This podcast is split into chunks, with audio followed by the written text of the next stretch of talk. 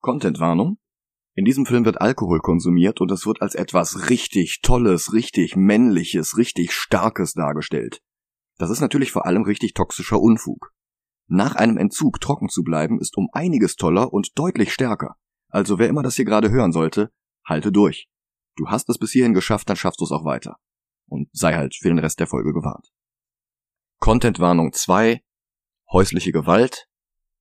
In diesem Film spielt Amber Heard mit und darauf gehen wir kurz am Rande ein.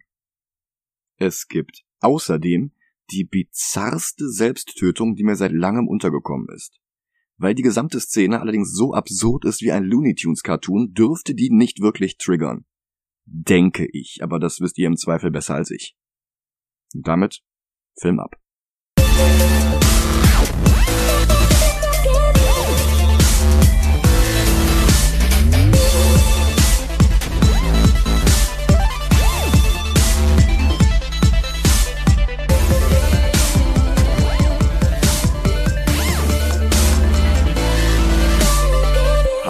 Willkommen zu einer neuen Episode Movie Gelantes. Hallo. Mein Name ist Michael Heide. Mein Name ist Dennis Kautz. Und wir tauchen heute ab. Wow. Dennis, was weißt du denn so über Aquaman? Ähm, ich weiß, dass Aquaman eine meiner Lieblingsfiguren in Justice League Unlimited war. Ah, okay. Und dass vorher und Leute, die nicht wissen, wer Aquaman ist, eigentlich nur wissen, ne, der kann mit Fischen reden und hat sonst nichts drauf. Ja. Aber dass der auf einem Kräftelevel ist, mit dem er locker mit Leuten wie Superman nicht stärker ist, aber mithalten kann, darauf gehen wenige Leute ein. Ja, das stimmt, das stimmt. Ähm, Aquaman ist ein super interessanter Charakter. Mhm. Also zum einen, der ist 80 Jahre alt und ist nicht nur einer der ältesten DC-Charaktere, sondern sogar einen ganzen Monat älter als Wonder Woman. Ui. Hm? Er war außerdem über Jahrzehnte hinweg einer der wichtigsten Charaktere im DC-Stall. Außer der Trinity aus Superman, Batman und Wonder Woman musst du echt lange suchen, um eine DC-Figur zu finden, die seit ihrem ersten Auftritt im Golden Age durchgängig bis zur Crisis jedes Jahr mindestens einmal aufgetreten ist. Ich meine, klar, deren Nebenfiguren, Robin, Lois Lane und so weiter. Mhm. Aber andere Helden, da kann ich dir die Liste aus dem Kopf aufsagen. Aquaman. Fertig, Ende der Liste. Oh, krass. Nicht mal Flash? Flash ist durch ähm, äh, äh, Barry Allen ersetzt worden. Das war vorher Jay Garrick. Aquaman nicht. Stimmt, es gibt nur Aquaman. Es gibt nur Ja. Arthur Curry. Also Ja. nicht, nicht nur, es gibt natürlich hier und da mal Abweichungen. Aber du hast jetzt Ja. nicht dieses ähm, Jay Garrick, Hal Barry Jordan Allen, Prinzip. Wally West, Hal Jordan, Ja, ja, genau. Kyle Rayner etc. Sondern du hast Genau. Arthur Curry. Ja. Krass. Den stimmt. haben sie auch abgeändert, aber das haben sie bei Superman und Batman und Wonder Woman auch gemacht. Also es Ja, gibt da schon Unterschiede zwischen Golden und Silver Age, aber es ist alles derselbe Charakter. Ja, stimmt. Aquaman hatte seinen ersten Auftritt im November 1941, zwei Jahre nach dem sehr ähnlichen Namor der Konkurrenz, in einer Geschichte von Paul Norris und Mort Weisinger. Paul Norris hatte auch den ersten Sandman erfunden, also den mit der Gasmaske, nicht den von Neil Gaiman und auch nicht den Spider-Man-Gegner. Mhm. Mort Weisinger hatte sich auch Green Arrow, Supergirl, die Legion of Superheroes und noch mehr einfallen lassen. Und diese beiden wurden explizit darum gebeten, einen Superhelden zu erfinden, der unter Wasser lebt. Und naja, Namor, der erste Held des Verlages, der später Marvel Comics heißen würde, war damals zu bekannt, als dass das ein Zufall hätte sein können. Aber wir haben ja auch schon ein paar Mal drüber gesprochen, dass im Golden Age einfach alle ständig voneinander abgeschrieben haben. Ja. Und lustigerweise hatte der Golden Age Aquaman noch nicht mal was mit Atlantis zu tun. Das war einfach nur das Kind eines Meeresforschers namens Tom Curry, der so lange an seinem Sohn herumexperimentiert hatte, bis der unter Wasser atmen, Nazis bekämpfen und mit einer zahmen Robbe namens Ark und einem Oktopus namens Topo das Meer vor allerlei Piraten oder Schatzsuchern beschützen konnte. Topo der Oktopus konnte übrigens alles Mögliche von Bogenschießen mit vier Bögen gleichzeitig über diverse Musikinstrumente wie Trommeln, Xylophon oder Kontrabass, also was man halt alles so unter Wasser braucht. Den kenne ich. Ist der nicht später doch zu Disney gegangen und kommt in A- äh, Ariel vor als äh, Musiker? Also bis auf Topo war das jetzt alles Golden Age. Mhm. Ziemlich zu Beginn des Silver Age wurde Aquaman dann zu einem Halbmenschen, halb Atlanter und zum König von Atlantis umgeschrieben, womit er jetzt bizarrerweise sogar noch mehr Ähnlichkeiten mit Namor hatte. Ja. Und Tom Curry war jetzt Leuchtturmwärter und kein Forscher mehr. Vielleicht kurz nochmal was zu diesen Zeitaltern der Superhelden-Comics, die ich immer mal wieder erwähne. Das Golden Age der Comics begann mit dem ersten Auftritt von Superman 1938. Es endet damit, dass der deutsche Psychologe Friedrich Wertheimer unter dem englischen Pseudonym Frederick Wortham 1954 das Buch Seduction of the Innocent veröffentlichte, in dem er Comics in seiner Gesamtheit vorwarf, die Jugend zu verderben, indem sie ihnen Gewalt, Homosexualität und Gotteslästerung nahebrachte. Also so wie Also, jedes das war- Jahrzehnt der Geschichte irgendwas anderes. Rock'n'Roll, Ja, genau. Hip-Hop, Ja, ähm, ja, Metal, ich werfe jetzt, Rollenspiele. ich werf jetzt noch äh, äh, LGBTQ da rein, weil es ist ja immer was Ähm. anderes, was die Jugend äh, versaut, ne? Ja, aber LGBTQ war damals auch schon einer der äh, Vorwürfe. Ach Also- so. Ähm, Wortham hat halt wirklich gesagt, äh, Batman und Robin machen die Kinder schwul. Ach stimmt, ja, und deswegen kam ja Batgirl oder sowas, ne? Deswegen kam dann tatsächlich Batgirl. Ja, das Ja, war dann tatsächlich ja. schon eine der frühen Ausprägungen vom Silver Age als Reaktion auf dieses Buch. Oh, Also dieses. Buch war, das war eine völlig kaputte Verdrehung der Tatsachen. Ja. Pass mal auf. Wortham deutete Wonder Womans Lasso Mhm. als Symbol für das weibliche Genital. Was er als schlagenden Beweis für eine inhärente Männerfeindlichkeit des Charakters deutete, die die lesenden Kinder indoktrinieren sollte. Mit anderen Worten, wenn ein Kind 1943 Wonder Woman liest, wie sie mit einem Lasso irgendwelche Leute verbindet, dann macht das das Kind zu einem männerhassenden Monster. Entschuldigung.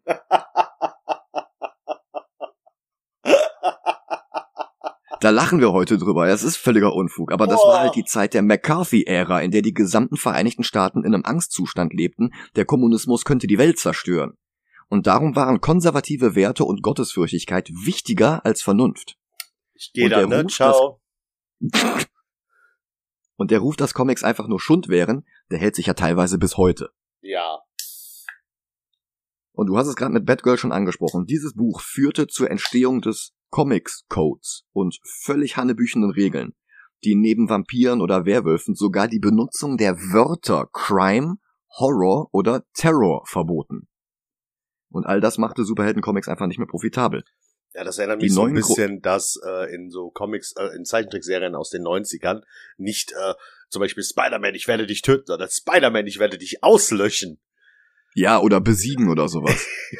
Und Michelangelo durfte eine ganze Zeit lang keine Nunchucks tragen. Das ist so, äh, Ja. Ich finde es ja schon bizarr, dass im ersten Turtles-Film die Waffen nicht wirklich benutzt werden. Aber, ach, Leute, ey. Ja, und damals sah das halt genauso aus. Ja. Da hattest du dann halt nicht mehr, weiß ich nicht, äh, Superman, der Verbrecher oder oder kriminelle Bosse oder sowas jagt, sondern hattest du dann Jimmy Olsen, der einen Gorilla heiratet. Warte, was? Ja, Wow. es gibt ein ziemlich neues, ziemlich gutes Video von NerdSync auf YouTube, wo auf diese ganzen albernen Jimmy Olsen Stories eingegangen wird. Die Prämisse war damals, die Editors denken sich ein Cover aus, ein möglichst, also Clickbait quasi, Mhm. ein möglichst Aufmerksamkeit erzeugendes Cover. Sowas wie äh, Jimmy Olsen ist ein Werwolf oder ähm, Jimmy Olsen fesselt Superman in einem Kino und zeigt ihm den traurigsten Film der Welt, um dann lachend Supermans Tränen einzusammeln. Kein Witz. Die haben sich solche Cover ausgedacht und die armen Autoren mussten sich dann dazu Geschichten ausdenken, die irgendwie dieses Cover rechtfertigen. ja, komm, das ist auf eine gewisse Art und Weise auch wieder geil. Ja. Ja. Hat, hat was schon. von, hat was von PowerPoint-Karaoke. Ja, absolut. ja, aber äh, insgesamt waren halt Superhelden-Comics nicht mehr profitabel. Die neuen großen Genres im Medium-Comic waren Liebesschnulzen oder Western oder Science-Fiction, so dass Marvel zum Beispiel die Monsterwelle lostrat, die letztlich in den Fantastic Four und im Hulk mündete. Da haben wir schon mal drüber gesprochen. Aber sogar Batman musste plötzlich Abenteuer auf anderen Planeten wie Surin-R haben oder sich mit dem surrealen Kobold Batmite herumärgern, statt gewöhnlichen Verbrechern die Füllungen aus den Zähnen zu kloppen. Und neue Figuren waren entweder gleich selbst Aliens, wie der Martian Manhunter, oder reisten zumindest regelmäßig auf andere Planeten, wie Adam Strange oder Hal Jordan. Das Silver Age war geboren. Und während reihenweise Serien eingestellt oder zu superheldenfreien Heften umgearbeitet wurden, blieb ausgerechnet Aquaman bestehen. Zwar auch nur in der Anthologie Adventure Comics, die er sich mit Superboy teilte, und wie gesagt mit neuer atlantischer Origin und einem Oktopus als Sidekick, aber 1960 war er dennoch nicht ganz zufällig Gründungsmitglied, als sich die beliebtesten Figuren des Verlages zur Justice League of America zusammenschlossen. 1967 bekam er, ein Jahr nach Namor, seine eigene Zeichentrickserie und ein paar Jahre später wurde er zum festen Mitglied im Cartoon Super Friends, der etwas naiv, aber nicht ohne Charme die Abenteuer der Justice League an ein Kleinkinderpublikum anpasste. Und in dieser Serie waren wirklich alle DC-Figuren peinliche Abziehbilder von sich selbst. Bloß, bei Aquaman blieb der Ruf des außerhalb von Wasser völlig nutzlosen Trottels dann irgendwie haften. Eine Reputation, die von Trash wie der Sitcom Big Bang Theory an Publikum weitervermittelt wurde, das sich nie mit Aquaman selbst befasst hatte, aber Unsinn wie Aquaman scheiße fröhlich nachplapperte. Dennoch, bis zur Crisis hatte er Jahr für Jahr regelmäßige Auftritte in den Comics, ohne Ausnahme. Er bekam einen Sidekick namens Aqualad, der kurz darauf bei der Gründung der Teen Titans dabei war. Er heiratete Mera, die Meeresbewohnerin aus einer Parallelwelt namens Dimension Aqua. Die beiden bekamen ein Kind, das wurde von Black Manta getötet und auch sein Halbbruder Ocean Master machte hin und wieder Ärger. In der Justice League blieb er außerdem länger als alle anderen Gründungsmitglieder. Am Ende war das komplette Team ausgetauscht und Aquaman war der einzige, der noch da war. Und Martian Manhunter, aber der war zwischendurch mal weg gewesen und kam dann wieder. Also Aquaman ist echt MVP in der Justice League gewesen und da redet heute niemand mehr drüber. Ja. Nach der Crisis folgte 1986 eine vierteilige Miniserie von Neil Posner und Craig Hamilton, die den Charakter Aquaman, aber auch Atlantis als Ganzes komplett general überholten. Posner hatte akribisch die bisher bekannte atlantische Geschichte der Comics durchforstet und auf einen gemeinsamen Nenner gebracht eine zweite Miniserie hätte folgen sollen, aber Posner, der sich eher als Idea Guy denn als Schreiber sah, und Hamilton, der seinem Stil immer mehr Details hinzufügte, um einen Nutzen aus den neuen Druckerpressen zu ziehen, die kamen beide viel zu langsam voran. Darum war 1987 das erste Jahr seit 1941, dass Aquaman in keinem einzigen Heft auftrat. 88 erschien dann ein Special von Gary Cohn, Dan Mishkin, George Freeman und Mark Pasella, das die nie fertiggestellte zweite Miniserie von Posner und Hamilton ersetzte. 89 folgte ein weiteres Special von Robert Lauren Fleming, Keith Giffen und Kurt Swan. Und das enthüllte zum ersten Mal, dass Thomas Curry gar nicht der Vater von Aquaman war. Was? Ja, tatsächlich war Arthur jetzt das Kind des atlantischen Hexenmeisters Atlan, wurde aufgrund seiner blonden Haare verstoßen und analog zu einem am Festland verstoßenen Kaspar Hauser von Delfinen großgezogen. Später wurde er von einem Leuchtturmwärter gefunden, der hieß aber Arthur Curry und dessen Namen hat er dann später selbst angenommen. Dieser Redcon hat aber Aquaman auch wieder populär gemacht und er war dann wieder bis 2007 durchgängig in Print, in Miniserien, Ongoings und oder als Mitglied der Liga. Aus dieser Zeit stammten auch die Comics von Peter David, Eric Larson und Dan Jurgens. Peter David war damals hauptsächlich für seinen Hulk-Run bekannt, in dem unter anderem Banner und Hulk zu einem smarten Hulk verschmolzen. Über den haben wir auch schon in der Hulk-Folge gesprochen. Und der baute auf Posners Geschichte von Atlantis sowie auf Flemings neuer Origin von Aquaman auf und baute beides noch um einiges weiter aus. Eric Larson war Todd McFarlanes Nachfolger an Amazing Spider-Man gewesen. Er war kurz danach bei der Gründung von Image Comics dabei, wo er bis heute immer noch die Serie Savage Dragon schreibt und zeichnet. Dan Jurgens hingegen war der Erfinder von Booster Gold, Hank Henshaw und einer ganzen Generation an Teen Titans. Außerdem hatte er lange Superman geschrieben und gezeichnet, unter anderem Nummer 75, das ist das Heft, in dem Clark gegen Doomsday kämpft und stirbt. Also Death of Superman. Genau. Krass. Diese drei Autoren, allen voran Peter David, stehen jedenfalls für eine Zeit, in der Aquaman sein oranges Schuppenhemdchen gegen eine Rüstung austauschte, Haare und Bart lang wachsen ließ und mit einer Harpune als Ersatz seiner von Piranhas gefressenen Hand den Spagat zwischen Superheld und Diplomat schaffte. Äh, also der Aquaman, den du gerade beschrieben hast, mit den langen Haaren, Bart und der Harpune als Hand, Mhm. das ist halt der Aquaman, der auch in Justice League Unlimited äh, vorkommt. Und ich muss das nochmal wiederholen. Für mich hat die hat DC quasi äh, mit der mit Justice League Unlimited angefangen. Also vorher habe ich mich sehr, sehr selten nur für DC interessiert und erst mit Justice League Unlimited hat das angefangen. Ja. Und deswegen ist genau dieser, ich nenne es mal Badass Aquaman, den du gerade beschrieben hast, quasi der Aquaman, den ich cool finde. Ja. Das ist so mein Aquaman. Wobei ich sagen möchte, optisch war er auf jeden Fall badass und die Jason Momoa Version hat sich auch sehr viel von diesem Aquaman abgeguckt. Mhm. Aber eigentlich war er in dieser Zeit sowohl Superheld als auch ein Diplomat. Das ist sonst nur Black Panther. Mhm. Bei Dan Jurgens bekam Atlantis dann sogar einen Sitz bei der UN. Krass. In diese Ära fällt auch die großartige Justice League Serie JLA von Movie Gelantes Favorit Grant Morrison. Und auch bei dem war Aquaman der epische König von Atlantis, der mehr als einmal Raum und Zeit rettete. Unvergessen die Szene, in der er unfassbar beeindruckend auf einem riesigen Wal an die Wasseroberfläche reitet, um weiße Marsianer zu bekämpfen. Und von da wurde es immer größer und epischer. Dann tauschte DC Arthur vorübergehend durch einen zweiten Aquaman namens Joseph Curry aus, das wollte trotz des großartigen Creative Teams Kurt Busiek und Butch Guys kein Mensch lesen. Und Arthur kam schnell wieder zurück. Jetzt hatte ihn Jeff Jones in den Fingern. Äh, Erst in Brightest Day, dann im New 52 Relaunch. Und statt den Kurs seiner Vorgänger fortzuführen, steckte Jones Aquaman zurück in den orangen Schuppenanzug, gab ihm wieder kurze Haare und ein rasiertes Gesicht, machte ihn wieder zum leiblichen Sohn des Leuchtturmwärters Tom Curry stellte ihm erneut seine Silver Age Gattin Mera an die Seite und versuchte diese kolossale Regression des Charakters durch komplett übertriebene Edgelordigkeit wieder auszugleichen. Also das war schlimmer als die Ära der Harpunenhand. okay. Bei David sah Aquaman zwar etwas rauer aus, aber er war ein weiser Herrscher von Atlantis und ein fähiger Superheld. Bei Jones hingegen sah Aquaman wieder aus wie bei den Super Friends, Dafür sprach er jetzt aber nicht mehr telepathisch mit Fischen, sondern schob sie nur noch mit seinen mentalen Fähigkeiten dorthin, wo er sie haben wollte. Und direkt in Jeffs Aquaman Nummer 1 setzt er sich in ein Fischrestaurant der Menschen und bestellt demonstrativ Fisch, um ihn zu essen. Wow. Weil andere Meeresbewohner nicht mehr seine Untertanen, seine Freunde oder seine Familie waren, die ihn großgezogen haben, nein, weil die Big Bang Theory es peinlich fand, dass Aquaman mit Fischen kommunizieren konnte, waren die jetzt plötzlich einfach unter seinem Niveau. Denn dieser Aquaman war ein harter Dude. Und die Faszination mit mehr als dreizackigen Dreizecken fing ebenfalls hier an. Peinlich. Aber mit fantastischem Artwork von Ivan Reis, den du ja schon persönlich treffen durftest, Oh ja, stimmt. Und mit Throne of Atlantis, einem Crossover mit der von Jim Lee gezeichneten New 52 Justice League, und dadurch hat sich der Rotz halt wieder gut verkauft.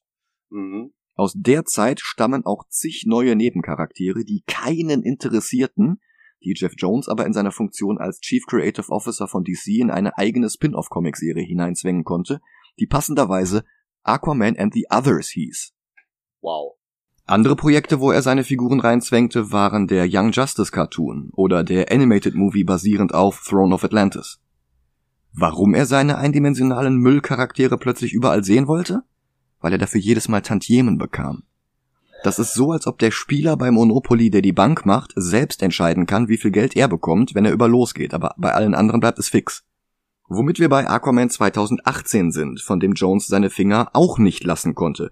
Aber immerhin wurde diesmal eine seiner nutzlosen Figuren von Randall Park gespielt, dem Jimmy Woo aus Ant-Man und WandaVision. Der Film war lose in der Pre-Production seit die Aquaman-Fernsehserie Mercy Reef, ein geplantes Spin-off zu Smallville, nach dem nicht sehr guten Pilotfilm gecancelt worden war. Der Hauptdarsteller Justin Hartley wurde daraufhin stattdessen in Smallville selbst als Oliver Queen eingebaut. Dann hatten sie versucht, einen Aquaman-Film an den Justice League-Film von Mad Max-Regisseur George Miller dran zu hängen, aber der scheiterte ja im Autorenstreik, das hatte ich auch schon mal zusammengefasst. Mhm. Erst als Avengers herauskam, erfolgreich wurde und Warner plötzlich ganz schnell ein eigenes Shared Superhero Universe aus dem Hut zaubern wollte, nahmen die Pläne dann konkret Gestalt an. James Wan, der vorher die Saw, Insidious und Conjuring-Reihen gelauncht hatte, wurde als Regisseur bestimmt. Jason Momoa war eigentlich für Batman wie Superman und Justice League gemiscastet worden und wurde dann für den Aquaman Solofilm übernommen. Und er ist Worst of Both Worlds. Er sieht aus wie der bärtige Peter David Aquaman, bloß mit dunkleren Haaren und ohne die Hakenhand, aber er benimmt sich wie der Edgelord von Jeff Jones. Ja. Wenn man sich damit abfinden kann, dass Momoa immer noch einen rülpsenden, nicht ganz cleveren Unterwasser-Lobo spielt, dann ist er aber wenigstens etwas erträglicher als in den Filmen von Zack Snyder. Und das, obwohl Momoa eigentlich gewollt hatte, dass Snyder auch den Aquaman Solofilm dreht. Okay. Tatsächlich profitiert dieser Film aber am meisten davon, dass DC sich endlich ein Stück weit von Zack Snyders Vision loslösen konnte, nachdem dessen Man of Steel, Batman wie Superman und Justice League ja allesamt deutlich hinter den Erwartungen zurückgeblieben waren. Ja. Aquaman wurde prompt nicht nur der erfolgreichste DCEU-Film, sondern gleich der erfolgreichste DC-Film überhaupt. Aquaman hat mehr Geld eingespielt als jeder Batman-Film. Krass. Aquaman ist nach The Dark Knight und The Dark Knight Rises der dritte DC-Film, der jemals über eine Milliarde Dollar weltweit kam und ist sogar noch über die beiden drüber gesprungen. Nach ihm konnten Shazam und Joker den Trick aber nachmachen. Stand Juno 2021 steht Aquaman auf einem beachtlichen Platz 23 der erfolgreichsten Filme aller Zeiten Oh. zwischen Captain America Civil War und Herr der Ringe die Rückkehr des Königs. Wirklich gut ist der Film trotzdem nicht, aber mittlerweile ist man ja schon froh, wenn es nicht noch ein unerträglicher Snyder-Rotz wird. ja. Und das, obwohl der immer noch als Produzent mit an Bord war, wie übrigens auch Jeff Jones. Aber sehen wir uns den Film doch einfach mal an. Ja, ich freue mich, ich habe ihn noch gar nicht gesehen. Ich habe ihn vor, Jahr, vor Jahren gesehen, vor, vor einem Jahr oder zwei habe ich ihn gesehen. Mhm. Und wie gesagt, der, der ist okay. Also für einen DCEU-Film ist er gut, aber das ist halt keine sehr hohe Hürde. Mhm. Bis gleich. Bis gleich.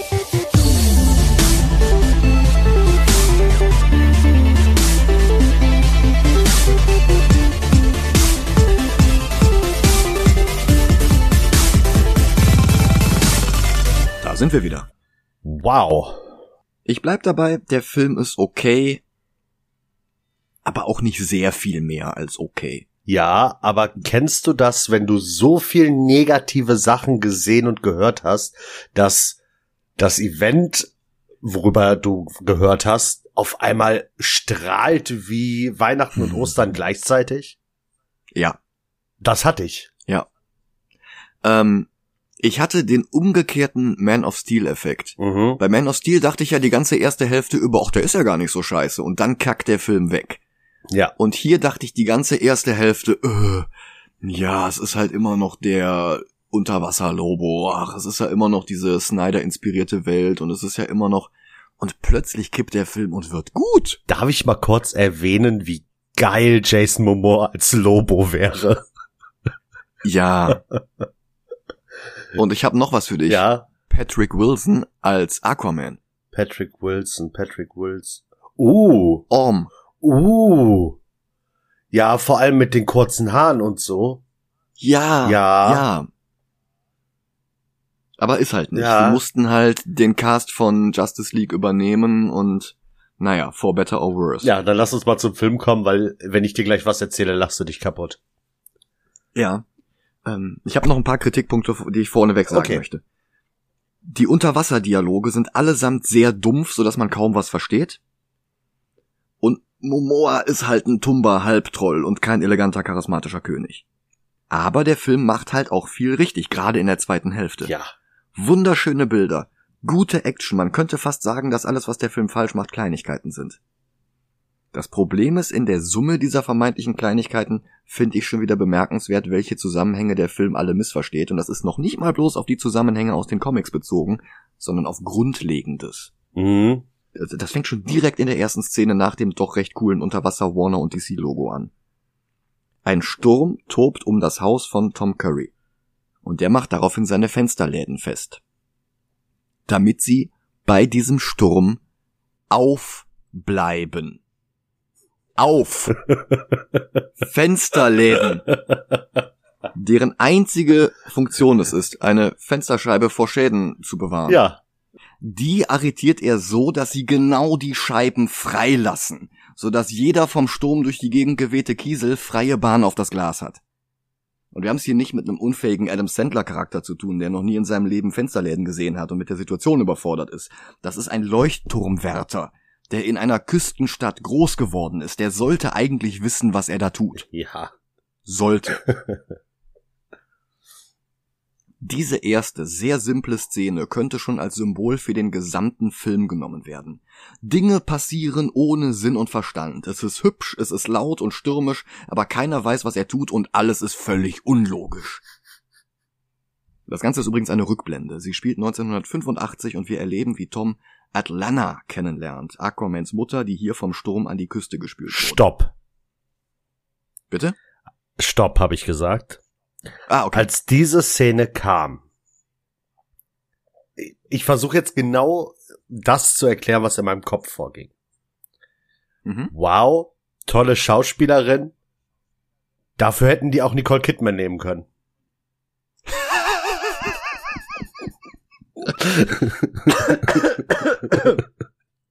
Kein Witz, das war mein Gedankengang in dem Moment. ja, lustig. Ja, sollen wir vielleicht mal was zum Cast sagen. Äh, Tom wurde auf Druck von Momoa, der mit einem anderen polynesischen Schauspieler zusammenarbeiten wollte, von Temuera Morrison gespielt, der als Django Fett bekannt wurde, in Green Lantern der außerirdische Abin Sur war und der letztes Jahr in The Mandalorian den aus der Sarlacc Pit zurückgekehrten Boba Fett verkörperte. Spoiler. Der im Dezember sein eigenes Spin-off Book of Boba Fett bekommen wird. Der ist eine gute Wahl, aber das ist auch mit einem Problem verknüpft. Den Großteil des Films sehen wir ihn als alten Mann. Für diese Rückblende haben sie ihn am Computer 30 Jahre jünger gemacht. Für Atlanta, also Arthurs Mutter, haben sie dann aber Nicole Kidman genommen und die ebenfalls jünger gemacht. Der Film will uns gleich aber ungefähr eine Stunde lang vorgaukeln, dass Atlanta nach ein paar Minuten stirbt, bevor wir sie ein einziges Mal als gealterte Königin sehen. Das bedeutet, dass niemand, der diesen Film sieht, davon ausgehen kann, dass sie tot ist, denn wir haben sie ja noch nicht ohne dicke CGI-Maske gesehen. Wenn sie wirklich nur in diesem Prolog auftauchen würde, hätte man auch eine 30 Jahre jüngere Schauspielerin nehmen können. Ja. Folglich muss sie nochmal wichtig werden, was den zweitbesten Twist des Films völlig zerstört. Und du kannst mir sagen, was du willst, aber die Story von Aquaman kenne ich aus irgendeinem anderen Film. Und zwar genauso. Und ich komme nicht drauf. Hm. Diese, Vielleicht fällt es uns ja noch im Laufe der Aufnahme dieses ganze, ja, meine Eltern waren aus zwei verschiedenen Welten, bla bla bla bla bla. Und dann halt das, was noch in dem Film passiert, was ich jetzt nicht vorausgreifen möchte. ein. Ja, ja. An dieser Stelle bekommen wir das erste Mal Jason Momoas Stimme zu hören. Denn wenn dein Film von Jeff Jones und Zack Snyder produziert wird, kannst du dich darauf verlassen, dass die klassische Regel Show, Don't Tell gebrochen werden wird. Mhm. Hier ist es Show and Tell. Also erzählt uns Momoa jetzt von Jules Verne, der mal gesagt haben soll, wenn du zwei Schiffe aufs Meer setzt, ohne Wind, ohne Gezeiten, dann werden sie sich irgendwann treffen. Das Zitat ist tatsächlich von Verne, aber sehr stark und schon fast sinnentstellend verkürzt. Eigentlich geht das nämlich noch weiter. Setzt zwei Planeten ins All und irgendwann werden sie zusammenstoßen. Setzt zwei Feinde in die Mitte einer Menschenmenge und irgendwann werden sie aufeinander prallen. Das ist eine Unabwendbarkeit, eine Frage der Zeit. Dieses Element der Zeit wird im Film aber gar nicht zur Sprache gebracht. Da hat einfach irgendwer Zitate mit Open Sea gegoogelt, Verne gefunden, seine Worte in einen kitschigen Liebeskontext gesetzt und eine Flasche Sekt aufgemacht. Tom verliebt sich also sofort Hals über Kopf in eine bewusstlose Frau und trägt sie ins Haus, wo er sie dümmlich angrinst. Also keine zwei Minuten und ich hab den Film gehasst. Ich hatte zum Glück vage in Erinnerung, dass der später besser wird und sogar hier und da Spaß macht, aber in dem Moment, puh. Atlanta kommt zu sich, hält ihn für einen Angreifer und packt ihn an der Kehle. Dann springt urplötzlich der Fernseher an, erschreckt sie und sie wirft ihren fünfzackigen Dreizack in die Röhre. Als sie das nächste Mal zu sich kommt, ist sie von Toms Golden Retriever fasziniert, stellt fest, dass ihre Wunden verbunden sind und isst einen Goldfisch aus Toms Aquarium. Der kommt dazu, bittet ihr stattdessen eine Tasse computeranimierten Tee an und findet heraus, dass sie fließend Englisch versteht und spricht. Sie war vor einer Zwangsheirat an die Oberfläche geflohen und da verliebt sie sich jetzt in Tom. Und wenn man von dem unnötigen Jungbrunnen CGI absieht, ist die Chemie zwischen den beiden ziemlich gut. Ja. Da kann selbst ich nichts gegen sagen. Arthur wird geboren und als gute Nachtgeschichte erzählt Atlanta ihm Exposition, wie wichtig der Dreizack von König Atlan eines Tages werden wird. Das ist eine richtig schöne heimische Idylle. Und das ist das, was in der Hero's Journey von Joseph Campbell Ordinary World genannt wird. Also es ist der erste Schritt auf der Hero's Journey. Dann explodiert die Wohnzimmerwand und atlantische Stormtrooper stürmen Toms Haus. Die Rüstungen wie auch die Waffen sind aus glänzend poliertem Plastik mit leuchtend blauen Elementen und ja, die sehen aus wie Power Rangers Kanonenfutter. Die haben keinen Namen, ich habe aber basierend auf Stormtrooper und auf Fischschwarm mich dazu entschieden, die einfach nur noch Swarm Trooper zu nennen. Nice. Die Actionsequenz, in der sie jetzt mit ihrem Fünfzack einen Swarmtrooper nach dem anderen ausschaltet, ist beeindruckend. Also klar, stark vom Computer unterstützt, aber es wirkt wie in einem Take gedreht, mit einer sich ständig um das Geschehen drehenden Kamera. Das ist wirklich kompetent. Das ist besser als alles, was das DCEU bis hierhin gebracht hatte. Ja. Aber dann trifft Atlanta eine Entscheidung. Die atlantischen Soldaten, die sie getötet hat, werden nicht die letzten sein, die sie dort suchen werden. Also ist es weise, zurück ins Meer zu gehen und sich dort vor den Atlantern zu verstecken und Tom und Arthur völlig ungeschützt alleine zurückzulassen. Logik. Also was ist denn bitte der Plan? Ja, die werden noch mehr Leute schicken, also lasse ich euch jetzt hier alleine zurück, denn ich bin die Einzige, die euch beschützen kann. Also. Ja. Für den Abschied zwischen Vater und Mutter drehen sie jetzt den Kitschregler nochmal auf elf. Wo ich herkomme, spült das Meer unsere Tränen fort. Nicht hier. Hier fühlen wir sie. Eines Tages werde ich zurückkehren, wenn es sicher ist. Bei Sonnenaufgang werde ich dich hier treffen. Nicht mittags und nicht um zwei Uhr nachts. Sonnenaufgang. Erwartet mein Kommen beim ersten Licht des fünften Tages, bei Sonnenaufgang. Schaut nach Osten. Alles klar, Gandalf. ja. Sie springt ins Meer und der Film macht einen Zeitsprung zum Aquazoo von Boston, wo Arthur vor der Scheibe die Parselmund-Szene aus dem ersten Harry Potter klaut. Bullies kommen an und ärgern Arthur und der beschwört daraufhin einen Hai her, der, für, der sie für ihn einschüchtert. Das einzige, was fehlt, ist, dass die Scheibe plötzlich weg ist. Und dann dreht er sich um, öffnet seine jetzt plötzlich goldenen Augen und alle Fische hinter ihm sind in Position.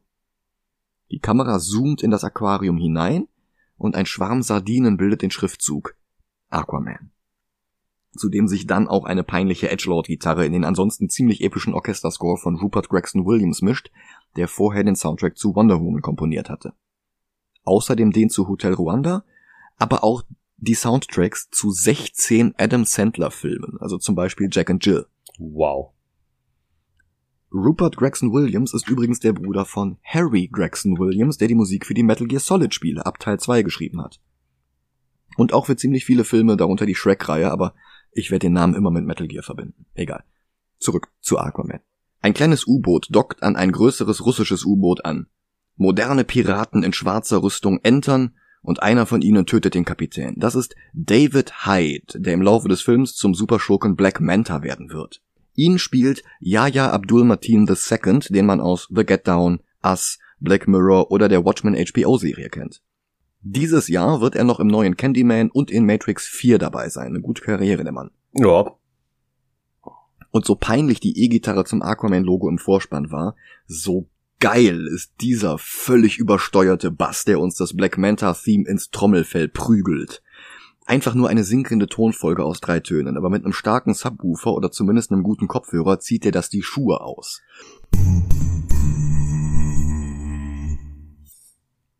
Mitten in dem Raubzug muss dann Hydes Vater Jesse, der von Michael Beach gespielt wird, plötzlich stehen bleiben und seinem Sohn ein Messer schenken. Michael Beach, das war quasi Black Manta in irgendeiner der Zeichentrickserien. Ich habe gerade vergessen in welcher. Justice League Unlimited. Sie durften ihn aber nicht Black Manta nennen, also war es Devil Ray.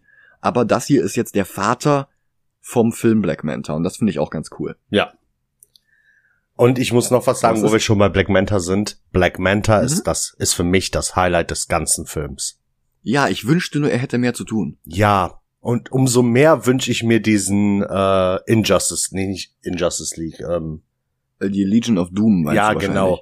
Nur Ja. wegen Black Manta würde ich mir diesen Film wünschen. Mhm. Ja. Aber es ist nicht irgendein Messer, das der Vater jetzt dem Sohn schenkt. Es ist sein privates, hochheiliges Messer, zu dem er jetzt auch noch eine ganze Geschichte runterbeten muss. Dieses Messer hatte vor dem Vater dessen Vater gehört, einem Taucher im Zweiten Weltkrieg, den seine Einheit nur Manta genannt hat, weil er so lautlos schwimmen konnte. Nach dem Krieg hat er als Pirat angefangen und das Messer an Jesse vererbt, und der hat die Uhr dann jahrelang in seinem Arsch, ach nee, das war ein anderer Film. Jetzt ist David dran. Hätte Jesse für die Messerübergabe und die Geschichte einen anderen Zeitpunkt gewählt, wären sie jetzt schon wieder auf dem Heimweg, so kommt ihnen stattdessen jetzt der erwachsene Aquaman dazwischen. Und Physiker laufen schreiend aus dem Kino. Denn Aquaman schnappt sich einfach das U-Boot, schwimmt damit an die Wasseroberfläche und tritt dann oben die Tür ein. Scheißegal, wie schnell er aufgetaucht ist und dass der Druck im U-Boot nicht an die Oberfläche angepasst wurde. Scheißegal, dass die Kammern des U-Boots immer noch mit Wasser geflutet sind und das Ding eigentlich sofort wieder untergehen müsste. Scheißegal, dass er die runde Luke durch die runde Öffnung ins Innere kickt, ohne Luke oder Öffnung zu verbiegen. Die Rule of Cool ist stärker als Physik. Aquaman verprügelt ein paar Piratenhandlanger, einer schlägt ihn und bricht sich fast die Hand. Momoa grinst ihn an wie Bud Spencer und langt ihm eine. Er befreit die russische Besatzung und sagt ihnen auf Russisch, dass sie sich beeilen sollen, er verpasst die Happy Hour. Dann kämpft er gegen Hyde und ist ihm haushoch überlegen. Doch plötzlich kommt Senior dazu und schießt eine Granate auf Aquaman, die ihn auch zurückwirft, die aber seine Haut nicht durchdringt. Er sagt nur Au, steht wieder auf und wirft dann ein Stahlrohr durch die Schulter von Senior, zieht es wieder raus und will gehen. Der Alte versucht daraufhin Aquaman in den Rücken zu schießen, trifft ihn aber nicht, aber er zerstört dabei die Außenhülle des U-Bootes. Und ein Torpedo löst sich dabei auch noch aus der Halterung und klemmt ihn unter sich ein. Außerdem füllt sich der Raum jetzt langsam mit Wasser. Eine Rube Goldberg Maschine der Unfähigkeit. Diese Szene, wenn er da auf dem Boden liegt und nochmal auf Aquaman schießt, ne? Mhm. Kam dir das nicht auch so ein bisschen bekannt vor? Worauf willst du hinaus? Harry Osborn wirft eine Granate auf Peter. Ah, ja, so ein bisschen, ja. Ja. Und die paar Physiker, die immer noch im Kino sitzen, brechen in Tränen aus. Denn ein Torpedo ist so gebaut, dass er im Wasser nicht sofort untergeht. Sonst könntest du von einem U-Boot unter Wasser aus nicht besonders weit schießen. Also klar, etwas schwerer als Wasser ist so ein Torpedo schon. Aber wenn sich der gesamte Raum mit Wasser füllt, was ja gerade passiert, dann sollten Vater und Sohn das Ding trotzdem ohne großen Kraftaufwand wegstemmen können. Ja. Oder zumindest zur Seite schieben können. Das, das, das wirkt so, als wäre der hier unter einem Gebäude gefangen. Und jetzt bittet Junior Aquaman um Hilfe. Hey, der Typ, der dich tot sehen will, der dich gerade angeschossen hat und der dir danach noch einmal in den Rücken schießen wollte, du musst ihn unbedingt retten. Und mal ganz im Ernst? Comic Aquaman, da könnte ich mir sogar vorstellen, dass er das tut, dass er den tatsächlich rettet. Ja.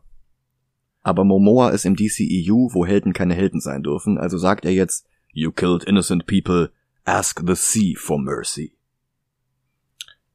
Und so out of character das auch sein mag, darum geht es mir dabei noch nicht mal, es ist viel schlimmer. Dass er jetzt nicht dabei hilft, den im Wasser nicht sehr schweren Torpedo beiseite zu schieben, den der Vater selbst dorthin befördert hat, als er Aquaman von hinten töten wollte, das wird jetzt zur Motivation für Black Manta für den Rest des Films und wahrscheinlich noch für die Fortsetzung. Der Vater brüllt ihm zu, er soll sich selbst retten, und als er das nicht sofort tut, macht Papa eine Handgranate scharf. Junior bringt sich in Sicherheit und hinter ihm explodiert alles. Hallo? Also das war Selbstmord, völlig unnötiger, völlig bekloppter, Wile E. Coyote-mäßiger Selbstmord. Ja. Wenn Manta überhaupt auf jemanden sauer sein sollte, dann ja wohl auf seinen Vater. Nicht auf Aquaman, der weder den Torpedo dorthin befördert, noch das Loch ins U-Boot geschossen, noch die Handgranate gezündet hat. Aber Filmlogik funktioniert anders und so hat Arthur jetzt einen Feind fürs Leben. Weißt du, es gibt so, es gibt so zwei, zwei Sachen. Einmal, du bist das Kind von einem Polizisten, Feuerwehrmann, Superheld, was weiß ich. Und Mhm. dein Vater und oder deine Mutter wird vom einem vermeintlichen Schurken getötet. Du bist auf Rache aus, la Batman. Du weißt, was ich meine. Naja, Inigo Montoya. Genau. Aber wenn du den Hm. Weg gehst eines Bösens, wo die Wahrscheinlichkeit besteht, dass eine gute Person euch aufhält und eventuell dein Leben nimmt, um das Leben von Unschuldigen zu retten. Ich, das kann ich nicht ganz verstehen, wie du dann als auf Rache aus sein kannst. Also jetzt sind wir schon fast wieder in der äh, Police Brutality Diskussion. Ähm, aber das ist es hier ja einfach nicht. Ja, eben. Du hast hier einen Typen, der versucht, einen anderen umzubringen, dabei auf spektakuläre Art und Weise scheitert, sich selber unter einem eigentlich nicht sehr schweren Torpedo einklemmt und sich dann in die Luft sprengt. Das ist nun wirklich nicht die Schuld von Aquaman. Also wirklich, wirklich nicht. Ja. Naja, Aquaman schwimmt jetzt zu seinem eigenen Vater, die beiden unterhalten sich daraufhin bei einer halben Kneipe voller Bier über die Superkraft, sich gegenseitig unter den Tisch saufen zu können. Und dann kommt die Sprache auf Aquamans Mutter und Arthur versichert seinem Vater, dass sie ganz bestimmt tot ist. Spoiler, ist sie nicht. Aus heiterem Himmel stehen jetzt ein paar Typen gänzlich unprovoziert auf und kommen auf die Currys zu. Ähm, hey, darf ich kurz Buddy. was sagen, bevor du die äh, Szene sagst? Ja, gern. Das war meine Highlight-Szene des Films. Ja! Hey, Buddy, you that fish boy from the TV. Arthur steht auf. Fish man, what do you want? Und der andere erwidert, I'll tell you what I want. What I really, really want. So tell me what you want, what you really, really want. I wanna, I wanna, I wanna, I wanna, I wanna really, really, really wanna zig, zig. Ah, naja, fast. Denn das ist tatsächlich der beste Plot-Twist im ganzen Film. Der will gar keinen Ärger, sondern einfach nur ein Selfie mit Aquaman, mit seinem rosa Handy. Ja. Die Fotoserie, die dabei entsteht, ist tatsächlich lustig. Immer noch etwas alkoholverherrlichend, aber wirklich lustig. Dann fangen die Biologen an, es den Physikern nachzutun und schreiend aus dem Kino zu rennen. Denn warum heißen Seepferdchen Seepferdchen? Weil sie aussehen wie Pferde und unter Wasser sind. Aussehen genau. wie Pferde. Genau, nicht weil sie wiehern unter Wasser. Und jetzt ratet mal, was die Seepferdchen in diesem Film hier machen. Richtig, sie wiehern. Damit nicht genug, ihnen gegenüber stehen ein paar Haie still im Wasser. Und das ist genauso Mist. Haie atmen, indem sie vorwärts schwimmen und durch die Bewegung das Wasser an ihren Kiemen vorbeilaufen lassen. Stillstehen bedeutet bei denen so viel wie die Luft anhalten. Mhm. Also eigentlich müssten die hier gerade allesamt ersticken. Beste Armee ever. Ja. Aber wessen Seepferdchen und wessen Haie sind es eigentlich? Die Haie gehören Orm, gespielt von Patrick Wilson, den kennen wir aus Watchmen, da war er Night Owl. Seinen Durchbruch hatte er vorher mit dem Thriller Hard Candy, der auch Elliot Page bekannt gemacht hatte. In diesem Film ist er wegen Regisseur James Wan, mit dem er schon die Insidious und die Conjuring Filme gedreht hatte und dem er blind vertraute, so dass er nicht mal das Drehbuch gelesen hatte, bevor er für die Rolle unterschrieb. Und er wäre ein wirklich guter Comics akkurater Aquaman gewesen. Als Orm geht so. Orm war in den Comics schon vor der Crisis Aquamans Halbbruder. Damals war er noch der Sohn von Tom Curry mit einer anderen Frau.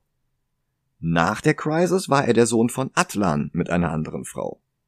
Als Jeff Jones Atlan wieder durch Tom Curry ersetzte, sollte Orm aber der Halbbruder aus Atlantis bleiben, also wurde er von heute auf morgen der Sohn von Atlana, Aquamans Mutter. Eine Änderung, die Jeff Jones damit begründete, dass Barry Allen in Flashpoint versucht hatte, seine Mutter vor dem Mord durch Thorn zu retten. Ernsthaft, das ist die In-Universe-Erklärung dafür, dass Orm plötzlich nicht mehr der Sohn von Tom Curry ist, sondern der Sohn von Atlanta. Ey, Jeff Jones, ey.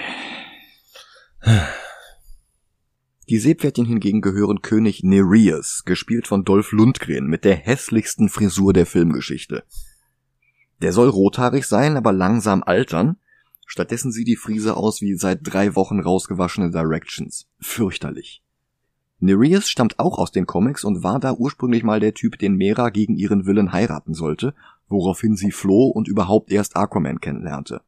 Was Jeff Jones nicht cool genug war, weswegen er auch das einfach abänderte. In der neuen Version waren Mera und Nereus zwar immer noch verlobt, allerdings reiste sie in Nereus Auftrag zu Aquaman, um ihn zu töten. Dann verliebte sie sich in ihn und der Rest lief dann wie gehabt. Dieser Film hier spielt nach Justice League. Um genau zu sein, haben sowohl Momoa als auch James Wan bestätigt, dass er nach Zack Snyders Version der Justice League spielt in dem Mera erzählte, dass sie eine Vollweise war, die von Arthurs Mutter Atlanta großgezogen wurde. Folglich ist Nereus in dieser Version Meras immer noch lebender Vater. Ja. Wer war da eigentlich Chief Creative Officer, um darauf zu achten, dass die Filme und ihre Continuity zusammenpassen? Jeff Jones. Jeff Jones. Orm hat Nereus zu sich bestellt, weil er die sieben Königreiche von Atlantis zu einem faschistischen Reich unter seiner Herrschaft wiedervereinigen möchte. Um das zu erreichen, baut er die Menschen von der Oberfläche als Feindbild auf, gegen das sich die Meeresbewohner angeblich verbünden müssen, wenn sie nicht sterben wollen.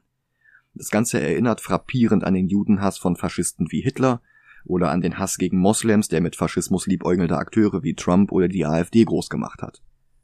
Ein klares Wir gegen die, das es mit Tatsachen mal überhaupt nicht genau nimmt. Diese Vereinigung der Königreiche bekommt Orm aber nur hin, wenn er mindestens vier der sieben Königreiche überzeugen kann, denn nur dann kann er zum Ocean Master gekrönt werden. Zebel, die Domäne von König Nereus, ist nur eines davon. Ocean Master war natürlich Orms Superschurkenname in den Comics. Das war da kein atlantischer Königsrang. Orms Berater ist Vulko, gespielt von Willem Dafoe, und ich weiß nicht, ob es dir aufgefallen ist, wie faul die Casting-Abteilung dieses Films war. Aber außer Yahya Abdul Mateen waren alle Hauptrollen vorher schon in anderen Comic-Verfilmungen gewesen. Mhm. Also Dafoe war vorher der Green Goblin, aber für den können die Aquaman-Produzenten nicht mal was, der war ja genau wie Momoa und Amber Heard von Justice League übernommen worden. Mhm. Aber Temuera Morrison war in Green Lantern. Nicole Kidman war in Batman Forever. Patrick Wilson war in Watchmen. Dolph Lundgren war der Punisher. Randall Park war in Ant-Man and the Wasp. Sogar Graham McTavish, der hier König Atlan in Rückblenden spielt, war vorher in Preacher der Saint of Killers. Das ist echt krass. Momoa selbst hatte 2011 die Hauptrolle in Conan, was nicht direkt eine Comic-Verfilmung ist.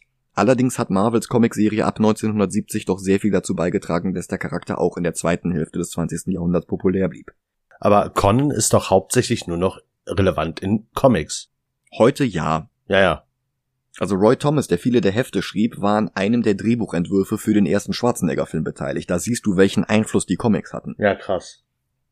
Ihr könnt uns ja mal schreiben, ob wir uns die Schwarzenegger-Conan-Filme mal irgendwann vornehmen sollen oder nicht. Red Sonja werden wir ja eh irgendwann mal sehen. Das ist eine Comic-Verfilmung. Da wäre es vielleicht sinnvoll, wenn wir sie mit den beiden Conan-Filmen vergleichen können. Aber naja, ist Zukunftsmusik. Mhm.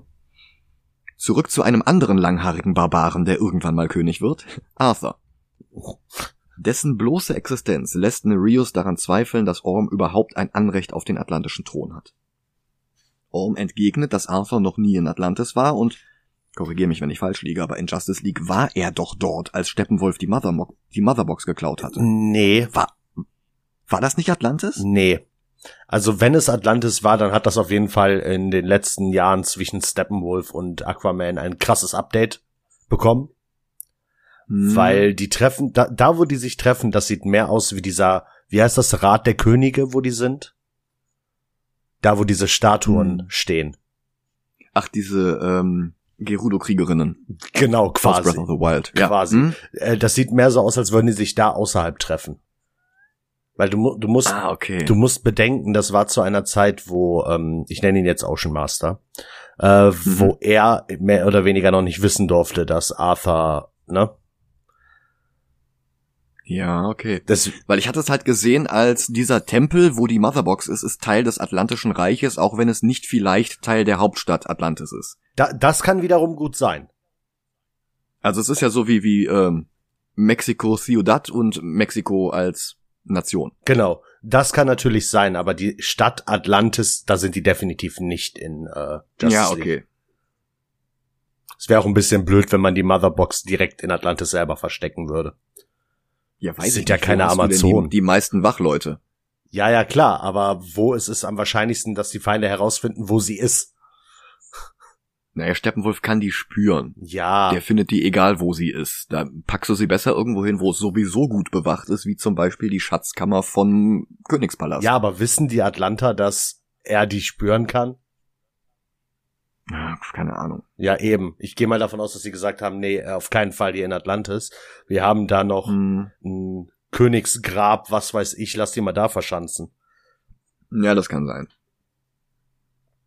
Während aber Orm und Nereus noch streiten, greift plötzlich ein U-Boot der Lungenatmer an. Und diese Statuen, über die wir gerade gesprochen haben, unter denen sich Orm und Nereus getroffen haben, stürzen ein. Nereus wird verletzt, aber Orm hilft ihm auf die Beine. Zusammen besiegen sie das U-Boot und seine Torpedos und Orm reitet für den Coup de Grace auf einem riesigen Krokodil an dem Fahrzeug entlang, um es mit seinem Dreizack aufzureißen. Der Antrieb des U-Bootes erzeugt übrigens unzählige kleine Blubberbläschen. Echte U-Boote machen sowas nicht, weil sie über den dabei entstehenden Schall leichter aufgespürt werden könnten, was du ja gerade nicht willst, wenn du ein U-Boot benutzt. Mhm. Nach diesem Spektakel ist Nereus allerdings überzeugt und er will der Oberfläche jetzt eine Nachricht schicken. An der Oberfläche ist Tom jetzt so betrunken, dass er nicht mehr aufrecht stehen kann. Arthur bringt ihn zum Beifahrersitz seines Pickup-Trucks, er selbst ist zwar auch rotzevoll, aber natürlich will er jetzt noch ans Steuer, er ist ja das Abziehbild der toxisch männlichen Selbstüberschätzung. Also, Warum dürfen DC-Helden in diesen Scheißfilmen eigentlich keine verantwortungsvollen Vorbilder mehr sein? Also, ich, ich habe es ein bisschen anders gesehen, aber ich lasse mich gerne von dir korrigieren. Ähm, ich habe das so verstanden, dass ihnen der Alkohol nichts ausmacht. Vielleicht macht er ihm weniger aus. Ja, ja, und dann. Vielleicht wird er schneller abgebaut, aber der säuft ja unentwegt wie ein Loch die ganze, den ganzen Tag von morgens bis abends. Ja, ja, aber wenn der, äh, wenn das quasi so ist, äh, ich weiß nicht, nach wo ein normaler Mensch eine Nacht für schlafen muss, dass er nüchtern ist, dass das bei dem so, was weiß ich, wenn er nicht durchgehend trinkt, nach einer Stunde schon wieder abgebaut ist. Das wissen wir halt nicht. Weil ich, Ja. ich war, ich bin voll auf deiner Seite, dass DC-Helden keine Vorbilder mehr sein dürfen aus irgendeinem Grund. Aber da glaube ich tatsächlich, dass gerade in Amerika mit besoffen fahren, also ich glaube eher, dass er den Alkohol schon wieder abgebaut hat zu dem Zeitpunkt. Ja, vielleicht, aber eine schöne Szene ist es halt trotzdem nicht. Ja, es wäre schön gewesen, wenn die gesagt hätten, was weiß ich, die zeigen noch mal die äh, Kneipe, der Vater ist total betrunken und dass Aquaman noch mal sagt, okay, dafür, dass du mehr trinken kannst am Stück als ich, bin ich schneller wieder nüchtern. Das hätte ja schon gereicht. Ja, ja, sowas würde schon reichen, ja. Ja, und das fehlt, aber ich bin voll auf deiner Seite, dass das kein gutes Bild ist für Kinder und Jugendliche. Ja. Bevor er jetzt in den Wagen einsteigen kann, bekommt er allerdings Besuch von Mara, die zwei Meter neben ihm aus dem Wasser steigt, so als hätte sie wissen können, wo sie ihn finden kann. Und sie beweist, dass nicht nur unter Wasser alle Haare in diesem Film völlig scheiße aussehen. Auch an Land. Das hat zwar auch schon Arthur bewiesen, aber seit vier Jahren ungewaschene lange Bikermänen sehen immer kacke aus, das hätte halt auch ein Zufall sein können. Hm. Mara wird wie in Justice League gespielt von Amber Heard, der Frau, die Johnny Depp anklagte, sie geschlagen und misshandelt zu haben, bis dann irgendwann rauskam, dass sie ihn mindestens genauso malträtiert hat, so dass es in der Beziehung eigentlich nur zwei Schuldige und kein wirkliches Opfer gab, also zwei überaus sympathische Menschen. Sie sagt jedenfalls, er müsse unbedingt mit ihr nach Atlantis reisen. Der klassische Call to Adventure in der Hero's Journey. Also der Film klappert diesen Joseph Campbell wirklich eins zu eins Schritt für Schritt ab. Mhm. Aquaman weigert sich. Das hätte er außerdem schon Vulko gesagt, er will nicht. Und sie spricht an, dass er schon Steppenwolf besiegt und Atlantis gerettet hat. Also Justice League ist definitiv noch in Continuity. Ja. Aber auch das überzeugt ihn nicht, denn bei Campbell folgt auf den Call to Adventure auch immer erstmal Refusal of the Call, also das Verweigern des Rufs. Erst als sie auf Orm eingeht, der die Oberfläche angreifen und Milliarden von Menschen und Atlanton töten will, obwohl sie das eigentlich zu diesem Zeitpunkt noch gar nicht wissen kann, schließt er die Autotür und hört ihr zu. Sie schlägt vor, dass er sein Geburtsrecht ergreift und Thronfolger anstelle seines jüngeren Halbbruders Orm wird. Und noch einmal weigert er sich und noch einmal sagt er, dass seine Mutter getötet worden sei, worauf sie nicht widerspricht.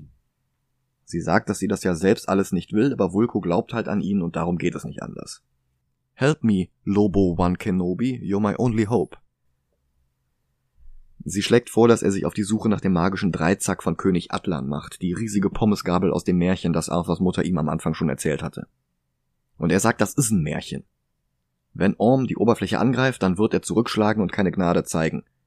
Und dann steigt er in das Auto und fährt mit ungeklärter Promillezahl los. Irgendwo in der Nordsee sitzt Hyde auf seinem kleinen Mini-U-Boot und sieht verträumt das Messer an. Dann taucht ein sehr viel größeres atlantisches U-Boot auf, fünf Soldaten steigen aus, damit einer von ihnen ein aus Wassertröpfchen bestehendes Hologramm von Orm manifestieren kann. Der bedankt sich bei Hyde für das U-Boot, aber ein besseres hätte es schon sein dürfen. Denn Jeff Jones hat als Kind Batman 89 gesehen und seitdem müssen immer ausnahmslos alle Helden und alle Schurken miteinander verknüpft sein. Darum hat er 2009 zusammen mit dem ultrarechten Comicsgate Arschloch Ethan Van Sciver 53 Jahre nach Barry Allens erstem Auftritt eingeführt, dass der Reverse Flash Barrys Mutter und streng genommen auch seine eigene Ur-Ur-Ur-Ur-Urgroßmutter umgebracht hat. Und darum hängt in den Green Lantern Comics seit 2007 wirklich alles im gesamten Universum mit dem etwas holperig zusammengeschusterten Regenbogenspektrum der Emotionen zusammen, das Jones ebenfalls zusammen mit Van Sciver eingeführt hat. Grün steht für die bekannte Emotion Willenskraft, aber mehr dazu im August. Mhm. Darum hat Jones in seinen Superman-Comics dafür gesorgt, dass Lex Luthor neuerdings auch verantwortlich für Parasite und Metallo war. Nicht nur für Bizarro, wie schon 86 von John Byrne eingeführt, und das war schon ein Fehler gewesen. Sogar Superboy durfte nicht mehr ein Klon sein, der zur Hälfte aus Supermans DNA und zur Hälfte aus der von Paul Westfield stammt, dem schurkischen Leiter von Project Cadmus. Nein, auch da pfuschte Jones 2003 dazwischen und machte aus Con-El halb Superman und halb Lex Luthor. Eine Idee, die er 1996 schon als Fanleserbrief an die Superboy Comics geschickt hatte und später, als er was zu sagen hatte, hat er es einfach umgesetzt. Und das ist alles derselbe Fehler, den J.J. Abrams bei seinen Star Wars Sequels gemacht hat. Die Welt wird nicht größer und facettenreicher, wenn wirklich alles, was darin passiert, auf dieselben zwei Familien zurückzuführen ist. Also gerade ein fiktives Universum wie das DCU das seit 1938 organisch gewachsen ist und immer mehr Figuren vorgestellt hat, die alle unabhängig voneinander unterschiedliche Ziele und Motivationen hatten, so plump auf eine Handvoll wichtige Charaktere zu reduzieren, die alle anderen bloß wie Schachfiguren durch die Gegend ziehen lassen, das ist mehr als töricht. Final Fantasy VIII wird an dem Punkt langweilig, an dem herauskommt, dass alle Hauptfiguren und die bis dahin noch als Oberschurken präsentierte Hexe Jahre zuvor im selben Waisenhaus gelebt oder gearbeitet hatten und dass sich bloß niemand mehr dran erinnerte. Lost wurde deutlich uninteressanter, als sich alle Plots plötzlich auf ein halbes Dutzend der anfangs mal zig Überlebenden konzentrierten, die noch dazu alle sechs vom unsterblichen Jacob manipuliert worden waren. Ich könnte dir noch ein Dutzend weitere Beispiele nennen, aber Jones macht diesen Fehler immer, immer, Immer wieder, egal an welchem Franchise er ist. Also ich habe das zwischen den Zeilen schon mal sehr subtil durchscheinen lassen, aber ich habe echt die Nase voll von dem Typen. Mhm. Und hier derselbe Scheiß. Hyde hat die ganze Zeit für Orm gearbeitet. Kann ja nicht angehen, dass eine Geschichte zwei Antagonisten hat, die den Helden aus unterschiedlichen Gründen bekämpfen wollen. Nein, der eine muss erst vom anderen angeheuert werden, bevor der Held untätig herumsteht, wenn sich der Vater aus Dummheit selbst in die Luft sprengt. Und das weckt jetzt völlig unverdient den Rachedurst in Hyde. He killed my father. Und Orm wirft Hyde jetzt die vom Meeresboden aufgesammelten Golddublonen vor die Füße, die als Bezahlung für das U-Boot ausgemacht waren. Aber Hyde will das Geld nicht mehr. Er will Aquaman tot sehen. Woraufhin Orms Soldaten zurück in ihr U-Boot gehen und ihn zurücklassen. Auf dem Heimweg mit dem Pickup-Truck sieht die personifizierte Trunkenheit am Steuer dann ein Schiff auf sich zukommen, auf einer riesigen Welle reitend, die die gesamte Straße unter sich begräbt. Mera nutzt daraufhin ihre Moses-Kräfte, um das Wasser vom Auto wegzuwaterbenden, und dann holt sie mit ihrer Hyrokinese sogar das Wasser aus Tom Currys Lungen heraus. Aquamans Antwort? Ich, ich kenne nicht mal deinen Namen. Was? Entschuldigung, warte. Ach, machst du gerade Tom Currys Antwort? Nein, ich musste gerade wirklich husten. Dieses Wa okay. Wasser aus der Lunge ziehen. Mm, sagt es mir, wenn ich falsch liege, aber ich glaube, genau die Szene gab es schon in der Zeichentrickserie Avatar. Ich sag ja Waterbenden. Ja, ja, das ist genau das. Ich meine nämlich genau die gleiche Szene gibt's da auch. Hm. Aquamans Antwort ist jedenfalls, ich kenne nicht mal deinen Namen. Und er hat recht. Ich habe mich nochmal durch ihre gemeinsame Szene in Justice League durchgekämpft und Snyder hat ihr da tatsächlich nicht mal einen Namen gegeben. Jetzt stellt sie sich jedenfalls als Mera vor, wobei Mera alleine reicht im DCEU wohl nicht als Name, darum heißt sie jetzt Princess Imera Sebella Chala. Und Mera ist jetzt nur noch ihr Spitzname, ja, von mir aus. Die Filme verkomplizieren ja eh alles, warum nicht auch den Namen? Ja. Die drei sehen sich die Verwüstung an, die durch das Schiff entstanden ist, und es folgen Nachrichtenmeldungen über weitere Vorfälle dieser Art. Und weil das DCEU ja immer irgendwelche Forscher in irgendwelchen Talkshows zeigen müssen, weil die Produzenten glauben, dass sonst niemand diese fantastischen Ereignisse ernst nehmen könnte und außerdem, weil Jeff Jones sich mal wieder selbst einen dicken Scheck ausstellen durfte, haben wir jetzt den ersten Auftritt von Dr. Stephen Shin, dem einzigen Forscher weltweit, der an die Existenz von Atlantis glaubt. Und den die Talkshow-Hosts nur eingeladen haben, um sich über seine Spekulationen lustig zu machen. Also diesen Quatsch kann nicht mal Randall Park retten. Ist das nicht quasi das, was Wonder Woman 84 auch macht? was? Mit welchem Charakter? Äh, mit diesem Forscher da. Ist das Wonder Woman? Hä? Welcher Oder, oder mach ich, bin ich jetzt komplett im falschen Film?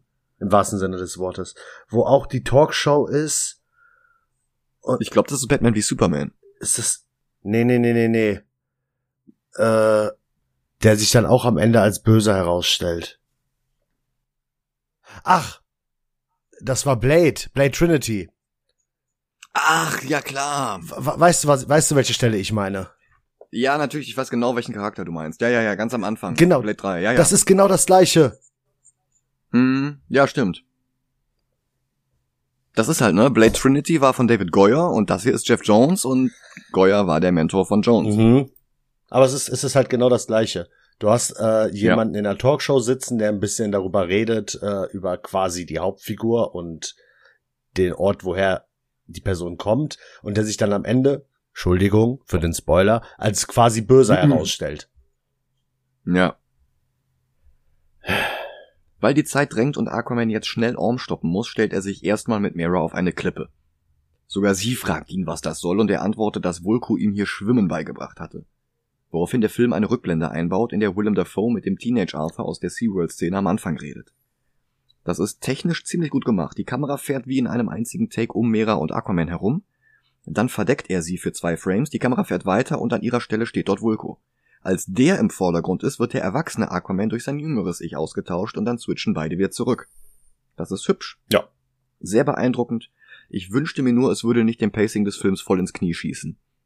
Von der Klippe springen sie dann beide ins Wasser, er hat dabei auch seinen Fünfzack. Im Wasser springt die Szene schon wieder zurück zu Vulko und Aquaboy, der da erst lernt, dass er unter Wasser sprechen kann und atmen kann und sehen kann. Und wie bunt und wunderschön sie die Welt unter Wasser darstellen, ist halt wirklich wieder toll. Bloß die Szene hat immer noch dieselben Pacing-Probleme. Der Plot hat jetzt angefangen. Aquaman hat sich jetzt entschlossen, zu helfen und zu Orm zu reisen. Und da jetzt diese Rückblenden einzubauen, ist ein bisschen unpassend. Aquaman lernt schwimmen und aus dem Wasser zu springen wie Delfine. Am Meeresboden sitzend fragt Arthur, wann er denn endlich seine Mutter wiedersehen darf, und Vulko sagt nur bald. Und dann sind wir wieder in der Gegenwart, wo Mera ihr Schiff in einem versunkenen Frachtcontainer versteckt hat. Irgendwo hier in dieser Szene soll wohl auch Annabelle versteckt sein, die Puppe aus Once The Conjuring und aus ihrem eigenen Spin-off. Mhm. In Shazam ist sie auch, aber dazu mehr im Dezember. Ich hab sie in, ich hab sie in dieser Szene nicht gefunden. Ich habe ein paar Screenshots gefunden, wo sie drauf ist, aber in der Szene selber ist es mir nicht aufgefallen. Ja. Aquaman weigert sich, in Meras Schiff einzusteigen, weil er nicht wie Swamp Butt riechen will. Mera sagt nur, das wäre eine Verbesserung. Denn der Film weiß sehr wohl, dass Momoa die Rolle spielt wie ein obdachloser Wikinger. Er riecht daraufhin unter Wasser an seiner Achselhöhle und muss husten. Und dann steigen beide in das Schiff und fahren los. Und jetzt setzt der Film die wunderschönen Bilder der Unterwasserwelt richtig ein. Jetzt ist es die Fahrt nach Atlantis, in der wir tausende Lichter und Farben auf die Netzhaut geworfen bekommen. Ein Rausch aus fast schon Tron-ähnlichen Fahrzeugdesigns und biolumineszierenden Lebewesen, dazu angenehme Synthi-Klänge. Bei Campbell heißt das Crossing the First Threshold, also das Überschreiten der ersten Schwelle. Und weiter geht es nächste Woche. Dieser Film ist einfach viel zu viel für eine Episode. Macht's gut. Bis dann. Ciao, ciao.